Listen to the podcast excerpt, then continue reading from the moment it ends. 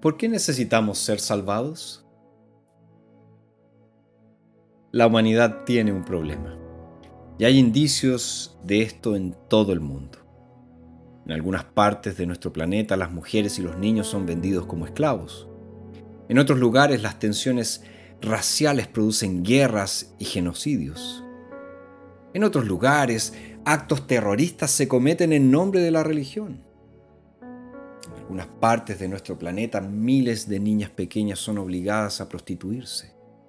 Vemos armas y drogas en las calles en varias partes del mundo.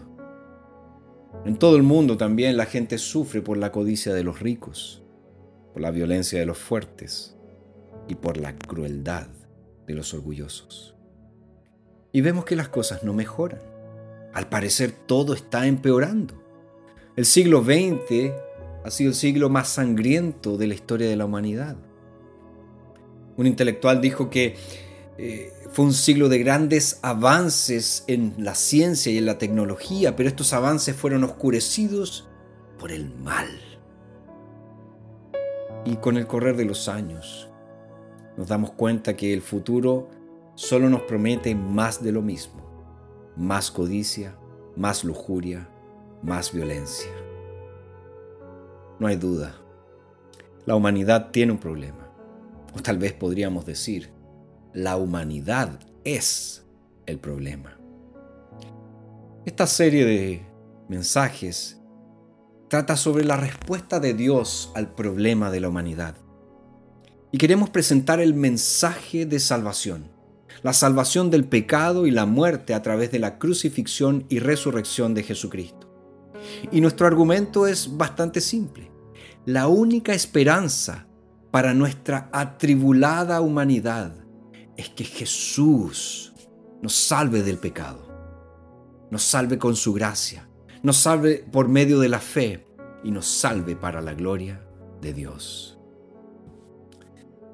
Ahora, para comprender la respuesta de Dios al problema de la humanidad, es necesario que veamos el problema con claridad. ¿Por qué necesitamos ser salvados? ¿De qué necesitamos ser salvados.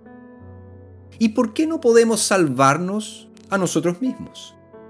Estas preguntas requieren de una respuesta. Pero hay otra pregunta que debemos contestar primero. ¿Para qué existimos los seres humanos? ¿Para qué existes tú y yo? ¿Para qué existimos tú y yo?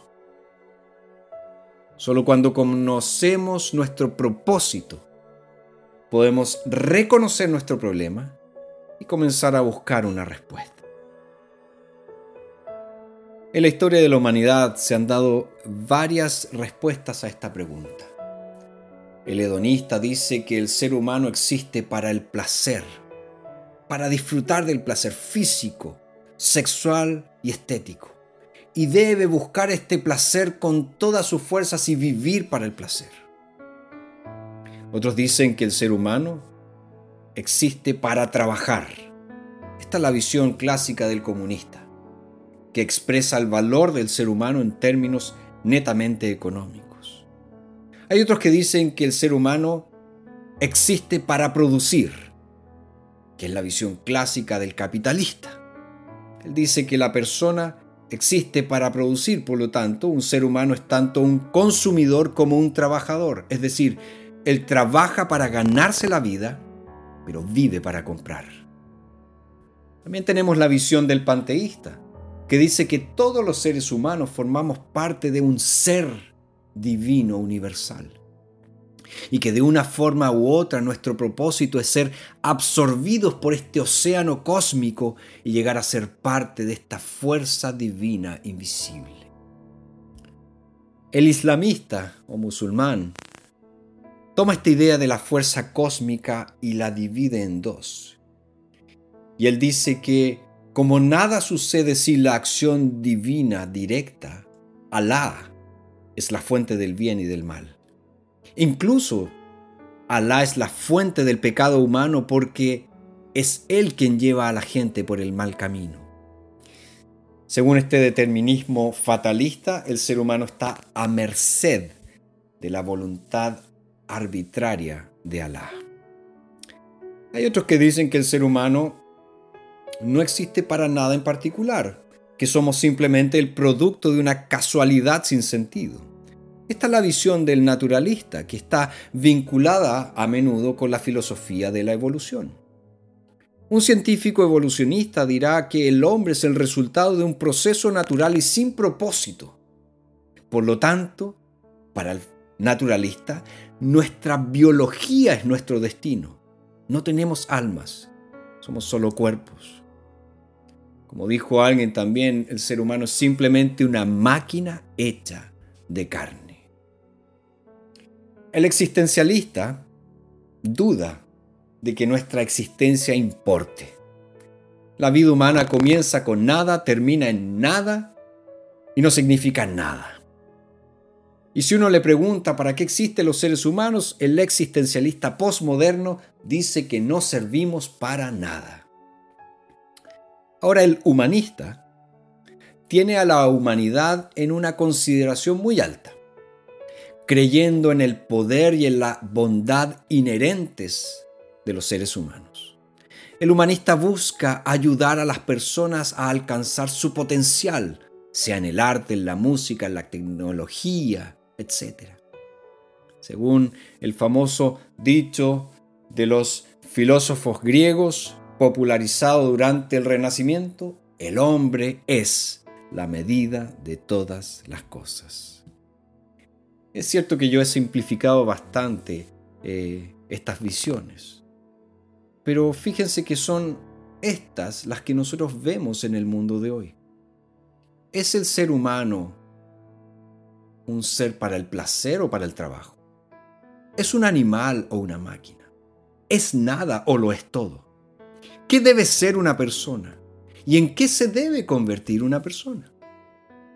Bueno, el mejor lugar para aprender para qué existe realmente el ser humano es la Biblia, especialmente sus primeros capítulos en el libro de Génesis.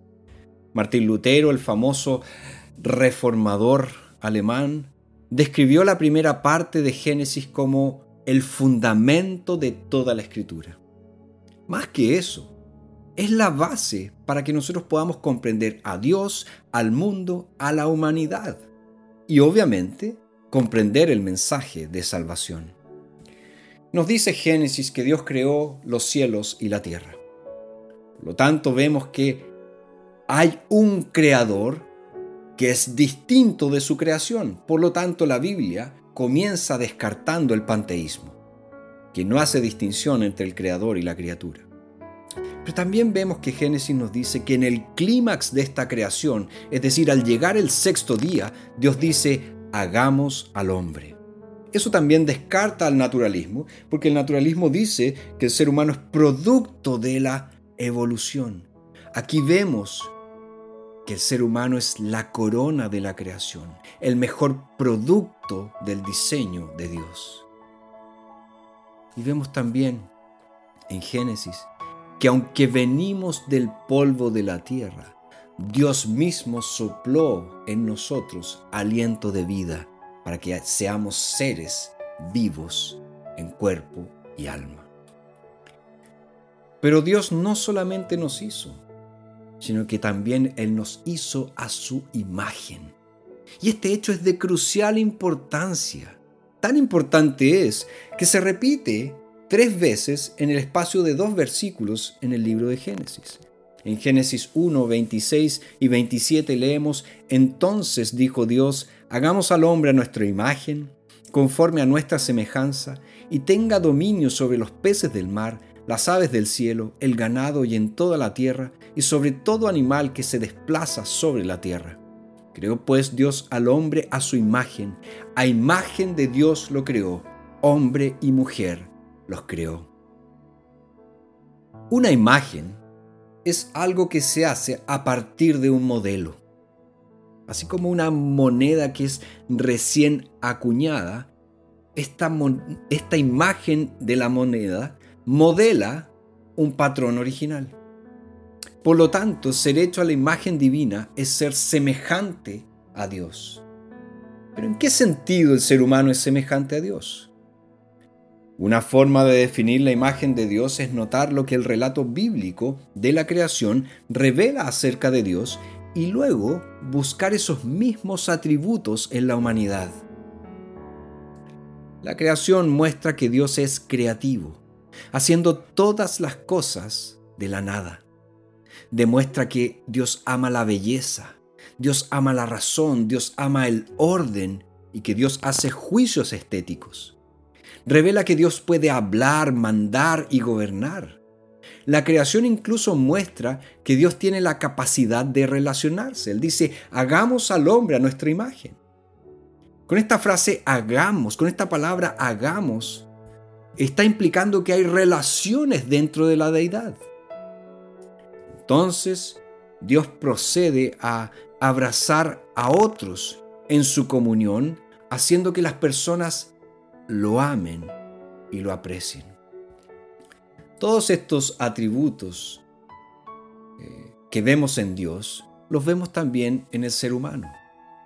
Tenemos creatividad para hacer cosas, tenemos la sensibilidad estética para juzgar la belleza. Somos criaturas razonables que podemos pensar, hablar, gobernar. Somos hombres y mujeres, por lo tanto tenemos la capacidad de tener relaciones amorosas con Dios y con los demás. Una forma diferente de definir la imagen de Dios es de acuerdo con las cualidades morales y espirituales de Dios. Este método de definición fue popularizado por Lutero y por otros reformadores. Estos hombres tomaron eh, lo que dice el Nuevo Testamento, eh, particularmente cuando habla de ser renovados en conocimiento a la imagen de nuestro Creador, y cuando dice creados para ser como Dios en verdadera justicia y santidad. Es decir, ser como Dios es ser santo y justo. Así, la relación entre Dios y las criaturas que llevan su imagen es una, es una relación religiosa basada en cualidades morales y espirituales. Como sea que la definamos, la imagen divina constituye la unicidad de la humanidad. Dios nos ha hecho semejantes a Él y dependemos de Él para nuestra existencia. Ahora la imagen divina nos da una pista importante sobre para qué estamos hechos los seres humanos. ¿Quiénes somos? Es un reflejo de quién es Dios. No nos hicimos, y no podemos definirnos a nosotros mismos. El significado de nuestra existencia entonces proviene de Dios. No existimos por nosotros mismos, existimos en relación con Él. No vivimos para nosotros mismos, vivimos para Él. ¿Para qué sirve entonces un ser humano? ¿Para qué existe un ser humano? El ser humano está hecho para la gloria de Dios no tenemos ningún propósito o significado fuera de Dios, aparte de Dios. La historia de la creación revela que Dios nos hizo para servirle en todos los ámbitos de nuestra vida. Debemos glorificar a Dios, por ejemplo, en nuestro trabajo. Tan pronto como Dios decidió hacer a los seres humanos a su imagen, decidió darnos trabajo. Él dice, hagamos al hombre a nuestra imagen y semejanza, que tenga dominio sobre los peces del mar, las aves del cielo, el ganado y toda la tierra y sobre todo animal que se desplaza sobre la tierra. Fíjense que el trabajo es parte de la imagen divina porque Dios mismo es un obrero, nos dice la Escritura. En Génesis 2.2 nos dice, el séptimo día Dios había terminado la obra que hizo y reposó en el séptimo día de toda la obra que había hecho. Fíjense, nuestro Creador es descrito tanto como un alfarero que formó al hombre con arcilla, como también un agricultor que plantó un jardín en Edén. Nuestro trabajo tiene dignidad porque somos imagen de Dios, de un Dios que es trabajador. Por lo tanto, no nos engañemos. El trabajo no fue el resultado de la caída, sino que el trabajo es parte del plan original de Dios para la humanidad. Los seres humanos también deben glorificar a Dios con su descanso. Una persona es más que un trabajador. El problema del comunismo y también del capitalismo como se practica habitualmente es que reduce a la humanidad a una fuerza de trabajo. Pero los seres humanos son más que trabajadores. Dios nos hizo para seguir un patrón de trabajo y ocio, trabajo y descanso. Esta es la otra parte de lo que significa ser hecho a imagen de Dios. En Génesis nos dice que el séptimo día Dios había terminado la obra que hizo y reposó en el séptimo día de toda la obra que había hecho. Por eso Dios bendijo y santificó el séptimo día, porque en él reposó de toda su obra de creación que había hecho. Seis días de trabajo son seguidos de un día de ocio. Y este es el ritmo de trabajo y descanso que Dios estableció para sus criaturas que hizo a su imagen aunque nuestro actuar es a menudo eh, placentero, no lo hacemos simplemente para nuestro placer. Actuamos en relación con Dios, siguiendo su ejemplo y reflejando su gloria. Pero también debemos reflejar la gloria de Dios en nuestras relaciones como hombres y mujeres. Nuestra identidad como hombres y mujeres es un don de Dios, que refleja la personalidad de su ser trino. Por eso Génesis 1.27 dice, creó pues Dios al hombre a su imagen, a imagen de Dios lo creó, hombre y mujer los creó. Esta es una declaración de absoluta igualdad entre hombres y mujeres. Hombre y mujer fuimos creados a imagen de Dios.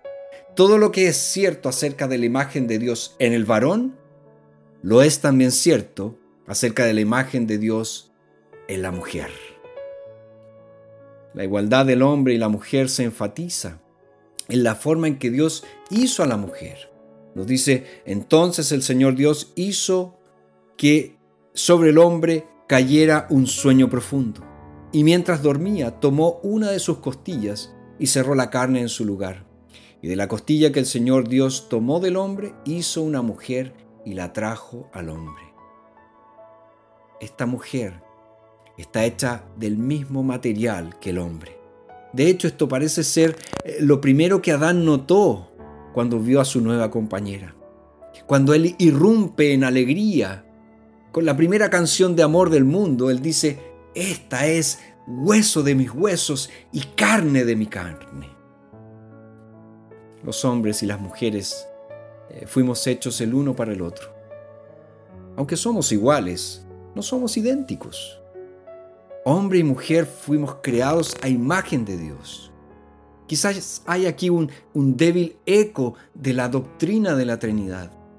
El único Dios verdadero existe en tres personas, Padre, Hijo y Espíritu Santo, de modo que hay diversidad dentro de la unidad de Dios.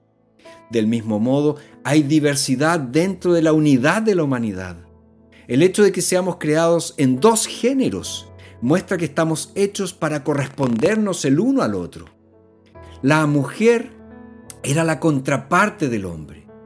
Si bien Adán pudo decir de inmediato que Eva fue hecha como él, también pudo decir que ella era diferente. Por eso él dice, esta será llamada mujer, porque fue tomada del hombre.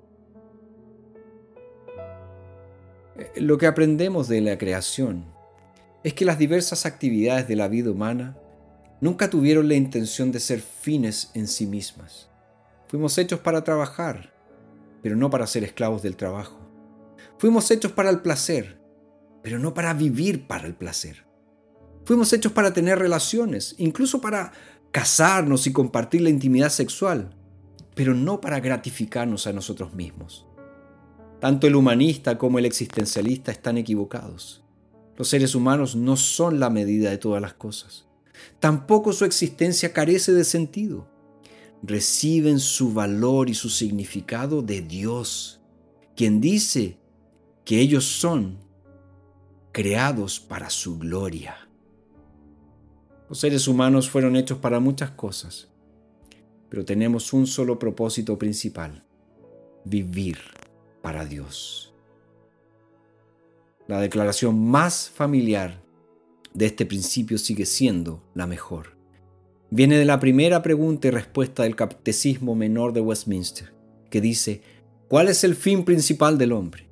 La respuesta es el fin principal del hombre es glorificar a Dios y gozar de Él para siempre.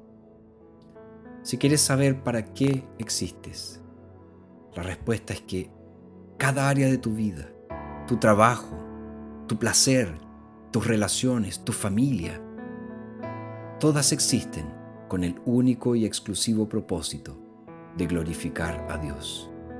Por tanto, sea lo que hagas, cualquier cosa, debes hacerlo para la gloria de Dios.